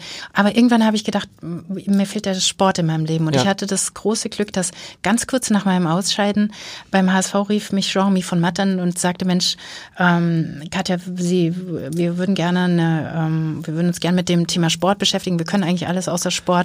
Wollen Sie nicht mit uns eine Firma gründen? Ah, das, das wusste ich gar nicht. Das kam von ihm. Ich dachte, das ist sozusagen von euch da reingetragen worden. Nee, Nein, er, okay, cool. Er hat mich angerufen und okay. ich wollte zu der Zeit, weil das war sehr unmittelbar nach dem HSV-Ende, ich wollte mich auf gar keinen Fall für irgendwas festlegen. Ich wollte schreiben und ich, ja, ähm, wollte ein paar andere Sachen machen. Und dann habe ich das immer so geschoben und er hat sich immer mal wieder gemeldet und es ist immer ein großer Gewinn, mit äh, Jean-Mi zu sprechen. Deshalb haben wir dann uns auch immer mal wieder getroffen. Irgendwann habe ich gedacht, Mensch, ähm, ich, ich liebe den Sport einfach so und die Möglichkeit, etwas um den Sport herum zu tun und auch mal Unternehmerin zu sein, mhm. weil ich bis dahin auch nicht, fand ich auch interessant, wieder was Neues auszuprobieren. Das würde ich gerne machen. Und ich hatte aber auch aus meiner HSV-Zeit so sehr die Überzeugung, und damals war es oftmals ein Verdrussmoment, dass viele Unternehmen sehr viel Geld in den Sport mhm. geben, aber ihr Engagement eigentlich gar nicht wirklich nutzen, also nicht kreativ nutzen, aber insgesamt auch gar nicht synchronisieren mit ihrer Gesamtkommunikation. Und ich habe oft mir eigentlich gewünscht, dass uns unsere Partner viel mehr fordern. Auch übrigens, weil man ja immer, und das ist eine große Stärke von Bayern München zum Beispiel, weil man immer von wechselnder Markenwirkung sehr stark profitiert, also auch als Verein mhm. profitiert. Mhm. Und dann habe ich gedacht, ach Mensch, das ist wirklich ein, ein weites Feld und da gibt es eine ganze Menge zu tun. Und mit dem Thema würde ich mich gerne beschäftigen. Aber ihr macht nicht nur Sport, also oder macht ihr bei Jungformat Sports nur Sport? Wir machen weitestgehend Sport, okay. aber wir haben tatsächlich auch die Gesamtkommunikation für die Elbphilharmonie gemacht. Und, ähm, deshalb, genau. Ja. Crazy, wie ist das eigentlich? Das habe ich damals auch gedacht. Manchmal Diese, kommen ja, solche gesagt, Themen zu uns. Ganz kurz irgendwie, als es damals bekannt wurde, Jungformat Sports macht die Gesamtgeschichte zur Elbphilharmonie-Eröffnung. Wie kam das? Es gab eine Ausschreibung. Irgendwann ähm, hat man uns dazu eingeladen und wir haben gesagt, wir machen mit und ähm, haben dann am Ende gewonnen. Das war ein sehr, sehr, sehr schönes Projekt. Also ich glaube, es ist auch ein gutes Projekt gewesen und zeigt auch exemplarisch, was wir, was eigentlich so unsere Hauptexpertise mhm. ist, nämlich tatsächlich mit einem sehr starken strategischen Teil. Also die Elbphilharmonie war ein misserfolgsassoziiertes Gebäude und ähm, ist, glaube ich, jetzt für jeden Hamburger hier also ein, ein sehr stolzes Element der Stadt. Und ähm, damit möchte ich nicht sagen, dass nur die Kommunikation dazu beigetragen hat, denn ähm, es war klar, wenn die Elbphilharmonie eröffnet wird, wird das ein großes Thema. Aber das Gefühl zu vermitteln, dass die Elbphilharmonie wirklich vor allem diesen Hamburgern gehört, und zwar jedem, mhm. und das wirklich in allen Dimensionen auch zu durchdenken und dann so aufzubereiten, das war ähm, etwas, was, was uns wichtig war, gemeinsam mit den Verantwortlichen. Und ich glaube, das ist ganz gut gelungen. Wobei man sagen muss, ich finde bis heute, das, einer der größten Glücksfälle der Elbphilharmonie waren all die Jahre davor. Weil natürlich dadurch die Geschichte, als es eröffnet wurde und alle merkten, es hat sich gelohnt. Es ist toll geworden, dann ist natürlich, dadurch ist der Mythos ja erst entstanden, oder? Stell dir mal vor, das wäre alles glatt gegangen. Wäre es auch ein tolles Projekt, aber alle gesagt, ja gut, super, in drei Jahren für 80 Millionen. So ist natürlich diese, die Legende der Elbphilharmonie, äh, die zu scheitern drohte, die so viel mehr gekostet hat und so. Und dann dieses riesige, tolle Oh, ich weiß gar nicht, ne? ob das an äh, Anziehungskraft verloren hätte, wenn es einfach reibungslos gelaufen wäre. Das kann ich Was dir nicht sagen. Aber in jedem Fall ähm, war es wichtig, an irgendeiner Stelle einen Wandel in der Wahrnehmung hinzubekommen, insbesondere den Hamburgern das Gefühl zu geben, da passiert etwas, was sich nicht insbesondere für die Weltöffentlichkeit und die Menschen da draußen äh, in der Welt bezahlt macht, sondern in erster Linie mal den Hamburgern gehört und, und wirklich für sie ihre Stadt weiter bereichert und auch ihr Freizeitverhalten. Und das war wichtig. Und das ist ein wichtiger, weil du gefragt hast, was wir eigentlich machen, ist ein wesentlicher Bestandteil unserer Agentur. Also wir kommen immer sehr stark aus dem strategischen mhm. Bereich. Ich sage immer, wir sind so eine Mischung bei Jungformat Sports aus äh, Kreativagentur und Unternehmensberatung und ähm, deshalb ist der Teil Strategie, Psychologie für uns sehr wichtig. Wie machst du das denn eigentlich? Also äh, Geschäft, Geschäftsführende Gesellschafterin klingt erstmal nach einem Vollzeitjob. Ne? Das ist jetzt, oder machst oder ist das ein Teil? Das wäre jetzt cool. Wenn das irgendwie ein Teilzeit wäre und mit Homeoffice. Fall, das ist in jedem Fall ein Teilzeit mit Homeoffice oder Kaffee-Office oder wo auch was, immer was, Transit. Was, was, heißt ähm, Teilzeit bei dir? Nur 60 Stunden die Woche? Nee. Nee, wirklich gar nicht. Also ich ähm, habe ein sehr eklektizistisches Berufsleben. Mhm. Also ich mache mache wirklich verschiedene Sachen. Ähm, ein paar Mandate in Aufsichtsräten und Beiräten noch dazu. Ähm, ich erhalte unglaublich gerne Vorträge okay. und ähm, möchte perspektivisch auch wieder weiter Bücher schreiben, weil okay. das wirklich meine Leidenschaft geworden ist und weil ich auch so viele Bücher im Kopf habe, die ähm, und wenn ich nicht schreibe, streng ich die Menschen um mich herum so an. Ja, aber, aber wie, wie machst du das? Äh, ich meine, nebenbei hast du noch Kinder und ich meine, ich weiß ja spätestens in dem Moment, seit ich äh, Vater geworden bin, ja, war es mit meinem mit, mit meinem Wunsch Bücher zu schreiben, äh, geht seitdem null. Ja, das ist bei mir auch so. Ja aber ähm, ich habe das nur gedanklich äh, okay. verschoben, nicht äh, ad acta gelegt. Aber tatsächlich ja, ich hatte eigentlich, wollte eigentlich längst ein drittes Buch realisiert haben. Das habe ich bisher nicht gemacht. Ähm, ich wollte ähm, über Erfahrungswissen schreiben. Ich habe sehr viele Gespräche geführt mit Menschen über 80, weil ich so sehr der Meinung bin, aus den unterschiedlichen Genres, ja. ähm, dass wir die Phänomene dieser Zeit im Kontext beurteilen sollten und auch aus der Erfahrung einer gelebten Geschichte mhm. heraus. Und deshalb hat mich unglaublich interessiert, wie Menschen, ähm, die über 80 Jahre sind, auf die Entwicklung der Welt und dieser Zeit. Norma ganz normale Menschen oder Menschen, die vorher Führungsverantwortung gehabt haben? Ganz unterschiedlich, okay. also aus den unterschiedlichen Genres, also von ähm, Erika Pluha bis ähm, bis Jutta Limbach. Also okay, aber schon Leute, sehr, die man kennt. Also ja, genau, also jetzt nicht genau. irgendwie um einen, der man, keine Ahnung, einen Kaffee gehabt hat. Für, Nein, gar nicht. Sehr. Ich habe das ein bisschen wie du, ähm, das große Glück, all meine Bücher immer aufgebaut zu haben auf Gesprächen mit mhm. Menschen mhm. und, ähm, und ich dadurch hat sich für mich die Möglichkeit ergeben, dass ich auch einfach Menschen fragen kann, ob sie bereit sind, mit mir zu einem bestimmten Thema zu reden. Und ich liebe das am allermeisten, ähm, zuzuhören und und davon zu profitieren, wenn Menschen mir ihre Geschichten, ihre Perspektiven erzählen. Das finde ich großartig. Du musst mir trotzdem nochmal erzählen, wie das geht, aber als geschäftsführende Gesellschafterin,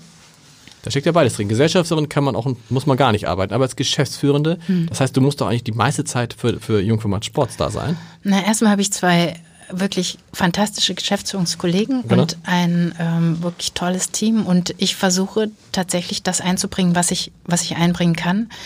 Mm, es gibt aber in dieser Firma für jeden Bereich jemanden, der das besser kann als ich. Wie viele Leute seid ihr jetzt? Mm, etwas über 100. Okay.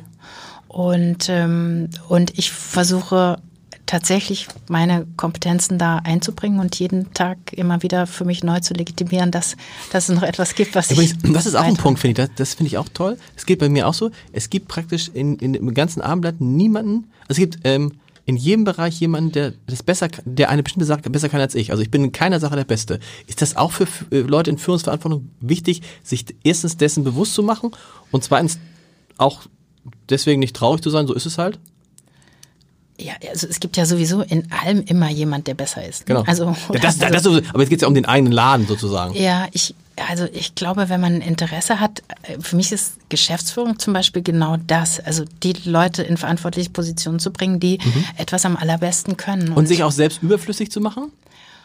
Ah, das weiß das ich gar nicht. Das ist ja der nächste Schritt. Ja, also das, die, das gehört natürlich auch dazu. Und das ist die Frage, ob man das als Gefahr betrachtet oder ähm, ob man genau, weil man die Kompetenz hat, diese Leute zu finden und auch immer wieder neu zu finden und mhm. neu zusammenzubringen und darüber hinaus dann noch andere Aspekte abzudecken, ähm, ob man dadurch dann eben auch wieder genau an der Stelle ist, an der man ist. Mhm. So. Ich muss natürlich zum Ende nochmal fragen, das fragen sich alle. Nee, es gibt noch zwei Sachen, die wir klären müssen. Einmal geht es um Fahrradfahren. Ja und einmal um Katharina Fegeberg. Nein, kleiner Spaß. Bernd Hoffmann hatte dich angerufen damals, als er wusste, er wird HSV-Vorstandsvorsitzender? Wir hatten vorher, ähm, als er den äh, Plan dazu hatte, ähm, mal darüber miteinander gesprochen und wie er hat das geplant? Nein, okay. als er ja. sich äh, an, entschieden hat, äh, ja diese, äh, diesen Weg nochmal zu gehen, ja. da haben wir auch dazu gesprochen und ich habe ihm natürlich äh, sehr herzlich gratuliert, als er dann die Wahl gewonnen hat. Ja. Gute Wahl für den HSV. Aber für dich nochmal HSV als Kapitel das war für die Zeit, in der ich es gemacht habe, äh, das Beste, was ich in meinem Leben machen konnte. Insbesondere auch mhm. gemeinsam mit Bernd, weil ich das Großartigste finde, tatsächlich mit Freunden arbeiten zu können. Und, und ähm, wir waren auch in der Zeit mit, mit Dietmar Beiersdorfer zusammen wirklich komplementär. Also es war eine wirklich, wirklich gute Zeit. Und es hat vor allem viel Spaß gemacht. Also das muss ich tatsächlich sagen. Wir hatten bei allem, was schwierig war, hm, wir hatten ja damals noch wirklich eine sehr aktive Supporters-Bewegung, das ist mhm. ja jetzt anders. Und ähm, auch viele Themen, die, mit denen wir Vorreiter waren und die deshalb dementsprechend hart umkämpft waren. Ähm, aber wir hatten einfach immer so Freude miteinander, ein großartiges Team. Und ich glaube, eine Menge Leute, die, die könnte ich jetzt anrufen und äh, die wären alle sofort da, weil, weil wir so zusammen waren. Das war, das war wirklich sehr schön. Ähm, und das, ich habe auch gedacht, ich werde da verrentet. Das kam dann anders. Okay. Und ich bin heute ganz glücklich und dankbar, weil ich für mich jetzt oder auch für die letzten acht Jahre war das, was ich dann gemacht habe, viel stimmiger. Ich wäre aber vielleicht alleine gar nicht drauf gekommen. Das, das ist ein guter Punkt, weil manchmal wie sagte noch einer, manchmal muss man zu seinem Glück gezwungen werden, ne?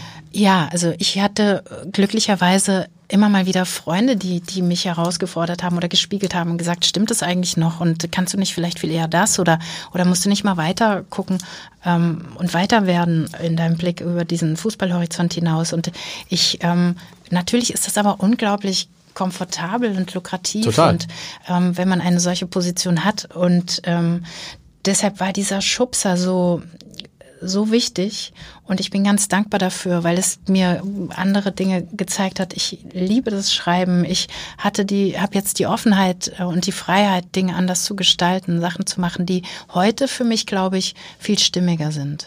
Aber damals war es wahrscheinlich, wie es für alle ist, dann brutal. Ne? Man redet sich ein, dass es mal so kommen kann, aber wenn es dann so kommt, ja, da sind wir wieder bei den Auseinandersetzungen mit den Szenarien und genau. dem Vorwegdenken. Außerdem konnte ich in deiner Zeitung immer nachlesen, wie es gerade um uns so bestellt ist. Und deshalb war ich da eigentlich ganz gut vorbereitet. Aber tatsächlich, man, man fragt sich dann, natürlich habe ich mich beschäftigt damit, wie ist es, wenn ich jetzt diesen Job nicht mehr habe und, ähm, und wer bin ich ohne diese Funktion und bekomme ich da noch einen Tisch bei meinem Lieblingsitaliener und all diese Fragen, die man sich stellt. Ähm, aber es fühlt sich dann komplett anders an, ja, wenn es genau. passiert. Genau. Also man kann das nicht theoretisch beantworten. Man redet sich das vorher so ein bisschen schön und sagt, das, so, das Leben geht weiter, aber dann ist es halt so, wie es ist. Ja, es ist nochmal anders, weil die andere Dinge plötzlich so fehlen oder wichtig werden. Mhm. Und das, diese, diese Lehre, die dann erstmal entsteht und diese Frage, wenn man etwas Neues anfängt, kann ich das eigentlich? Also man fängt wieder ganz, muss man nicht. Man kann auch, man kann auch, viele Menschen denken ja, Karrieren müssen immer so linear sein und ich hätte auch einfach zu einem anderen Bundesliga-Club weiterziehen mhm. können. Aber ich habe das tatsächlich als Chance gesehen und ähm, dann versucht mal, mal zu gucken, was ich ansonsten so kann. Wie, wie ist dann dieses Gefühl, was ja, was ja viele, wenn man das theoretisch beschreibt, oh Gott, wer, wer bin ich denn eigentlich überhaupt noch? Bin ich dann überhaupt noch wichtig? Was bedeutet das ja auch in so, in so einer Stadt, in so einem Kosmos, wo du als HSV-Vorstands Vorstand oder jetzt Bernd Hoffmann erlebt es ja zum zweiten Mal, hat beide Sachen jetzt erlebt. Ne? Also der war mal Vorstandsvorsitzender, dann war er nicht Vorstandsvorsitzender, jetzt ist er wieder Vorstandsvorsitzender. Das ist ja auch so ein bisschen, äh, man erlebt ja auch, wie bigott so Gesellschaften sind. Ne? Also eben guckt dich keiner an und plötzlich, oh, Herr Hoffmann, Herr Hoffmann, schön, dass Sie wieder da sind. Ja, das passiert dann tatsächlich so. Also, also zum einen finde ich das ganz interessant. Ich müsste mit Bernd oder würde auch gern mal wieder mit ihm darüber mhm. reden, wie er das erlebt, auch die Unterschiedlichkeit erlebt tatsächlich. Ähm, aber es ist wirklich, es geht so schnell und das ist auch einfach nur dämlich. Also genau. dass man Menschen immer so schnell, wenn sie Funktionen verlieren, dann auch aus den aus den Einladungslisten und so nimmt. Das erzählt man immer, das passiert und es passiert dann wirklich. Genau. Das ist komisch. Ja. Oder als ich HSV-Vorstand war, wurden äh, immer meine E-Mails sofort beantwortet und ich konnte auch bei jedem äh, in Hamburg Hamburg natürlich immer, ja, genau. alles im Rahmen, aber äh, einen Termin bekommen. Und mh, als ich dann die erste Zeit versucht habe, Menschen zu fragen, ob sie für mein Buch mit mir sprechen ja. wollten und wenn dann nicht jemand sofort geantwortet hat, dann habe ich immer gedacht, mein Computer ist kaputt, das ist nicht gesendet. Das war tatsächlich immer. so? Ja, das war in jedem Fall so.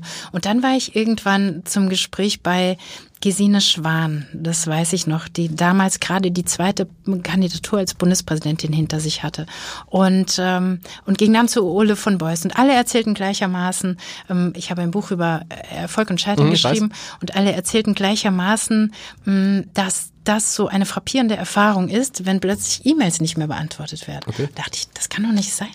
Ähm, aber es ist tatsächlich so. Und das ist so absurd, diese, diese Priorisierungshierarchie von Menschen, die dann stattfindet, ähm, dass äh, ich kann einfach nicht glauben, dass die Menschen nicht verstehen, wenn jemand mal in einer relevanten Position gewesen ist, dann ist die Wahrscheinlichkeit, dass er dort wieder, wieder auftaucht, so ist es. ziemlich hoch. Ziemlich hoch. Und ja. dementsprechend, selbst wenn man nicht das aus Menschlichkeit schon anders handhabt, sollte man mindestens intelligent genug sein so zu wissen, das könnte irgendwann dann nochmal für mich von Vorteil sein. Das gilt ja übrigens für viele Menschen, ne? dass man sich denkt, also der Volontär, den du heute einstellst, könnte vielleicht in zehn Jahren äh, dein Chef sein. Also ich finde, da muss das, muss das gehört es sich immer eigentlich allen Menschen gegenüber respektvoll ähm, zu sein und nicht zu unterscheiden. Wenn ich eine Mail kriege, beantworte ich die Mail, ist doch völlig egal, von wem die ist. Ja, oder so, sich zumindest mal für einen Moment in das Anliegen des anderen zu genau. versetzen und auch in die Situation, in denen man jemanden bringt, ähm, wenn man ihn einfach mit seiner mit seinem Anliegen so verpuffen lässt. Ich finde das nicht schön. Das ja hoffentlich. Nächste, letzte, allerletzte Frage. Fahr ein schönes Hamburg. Ist eure, ist das eure Kampagne überhaupt? Mhm. Ja. Du musst mir, ich verstehe den Slogan nicht. Warum? Fahr ein schönes Hamburg. Also musst du für die, die es nicht kennen, Jungformat Sports hat eine große Kampagne für Radfahren in Hamburg gemacht. Ne? Mhm. Finde, alles toll, optisch eine tolle Kampagne, super. Aber fahr ein schönes Hamburg. Wie seid ihr darauf? Was ist da? Was ist da? Fahr ein schöneres Hamburg. Fahr ein schöneres ähm, Hamburg, so heißt es. Ne? Ich sag's auch noch falsch. Ja, das ist einfach, also wir, als wir diese Kampagne entwickelt haben, war, ähm, waren wir der Meinung, es gibt einfach so viele ähm, Anti-Themen gerade, so viele mhm. Themen, gegen die man ist, Menschen, die gegen etwas sind. Und für uns war dieses Für ah, so wesentlich. Okay. Also wir wollten in jedem Fall für etwas sein. Genau. Und, ähm, und wollten damit eine andere Form von Beteiligung auch äh, erzeugen. Und ähm, deshalb ist aus diesem Für dann ein Fahr geworden, das ist die generische Herleitung. Ah, okay, für ein besseres Hamburg. Hamburg? Also fahr ein besseres Hamburg heißt, je mehr Fahrräder, desto besser ist die Stadt, desto weniger Stau, desto mehr ähm, Freundlichkeit. Ähm, Fahrrad hat ja auch eine gewisse Ausstrahlung.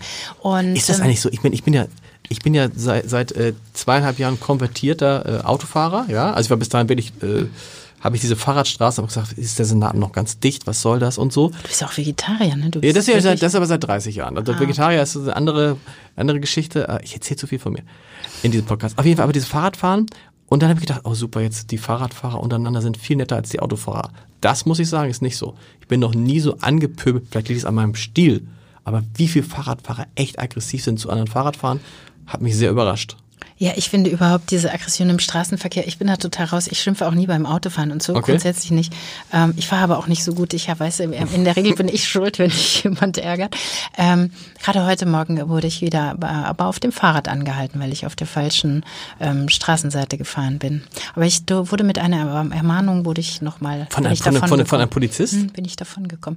Aber ja, also mir erklärt sich das nicht. Ähm, ich glaube, finde auch bemerkenswert, dass man immer die ähm, Argumentation mit der Rolle wechselt, in der man gerade ist. Also die Fußgänger sind gegen die Radfahrer und die Autofahrer gegen die Radfahrer ja. und Fußgänger und wie auch immer. Und man ist ja eigentlich alles. Ähm, und dementsprechend. Und zwar mehrfach am Tag. Genau, und dementsprechend würde es sinnvoll sein, ein anderes Verständnis füreinander zu entwickeln. Aber das ist das Gleiche, worüber wir eben gesprochen haben, dass man dann immer sich versuchen muss, einfach, das ist übrigens hier eine Regel beim Abendblatt, äh, die mal besser, mal nicht so gut äh, beachtet wird, dass ich sage, wenn ihr über jemanden schreibt oder mit jemandem sprecht, stellt euch vor, die Rollen sind umgekehrt. Wie möchtet ihr? Und es gibt ja bestimmte Situationen, wo man echt drüber nachdenken muss. Ähm, Stichwort Vorverurteilung. Schreibt man das jetzt, schreibt man das nicht und so? Stellt euch vor, wenn ihr in der Situation wärt, wie würdet ihr euch wünschen, dass fair miteinander, mit euch umgegangen wird. Und das geht, glaube ich, in allen anderen Lebenslagen auch so. Ja, ich habe das zu ihren Kollegen auch immer, zu deinen Kollegen auch immer ähm, früher gesagt, wenn die so atmosphärische Dinge berichteten und jetzt hat doch jetzt gerade der Streit mit dem, weil der hat hm. das gesagt. Gesagt, also, aber setzt es doch bitte mal ins Verhältnis. Stellt euch vor, wir stellen eure Kamera, eine Kamera in euer Redaktionsbüro genau. und was könnten wir dann alles in Echtzeit Wahnsinn. permanent reportieren? Ähm, ja, also, das wäre ganz interessant eigentlich mal, ja. Ja, mach das doch mal. Katja, vielen Dank. Es ist, äh, wir sind über die, oh, Wahnsinn, der längste Podcast.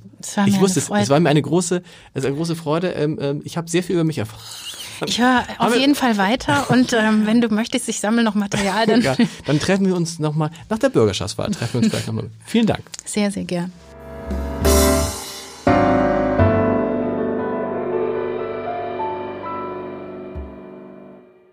Weitere Podcasts vom Hamburger Abendblatt finden Sie auf abendblatt.de slash podcast.